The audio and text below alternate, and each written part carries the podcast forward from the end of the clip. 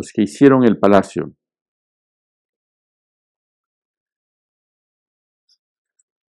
¿Cómo son los que construyeron el palacio? ¿De qué hablan? ¿Qué potajes comen? ¿Cuáles son sus sueños? ¿Cómo son sus aposentos? Son personas cabales, simples, que se levantan con el sol y que apenas balbucean cuando hablan del yin y del yang. Comen mijos, si acaso comen, una sopa de verdura a veces, unas bolitas de arroz. ¿Aguardiente? ¿Conocen el aguardiente de arroz? Sí lo conocen y lo prueban el día del año nuevo lunar.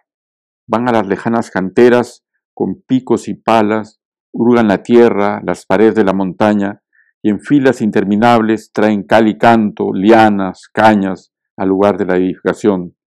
Con enormes sombreros resisten los calores en los días del estío y con tejidos de lana, raídos abrigos y enormes zapatones cruzan los campos sembrados de nieve, lentos en los meses del invierno y parecen incansables en su labor, pero caen rendidos y su sueño es pesado hasta el amanecer.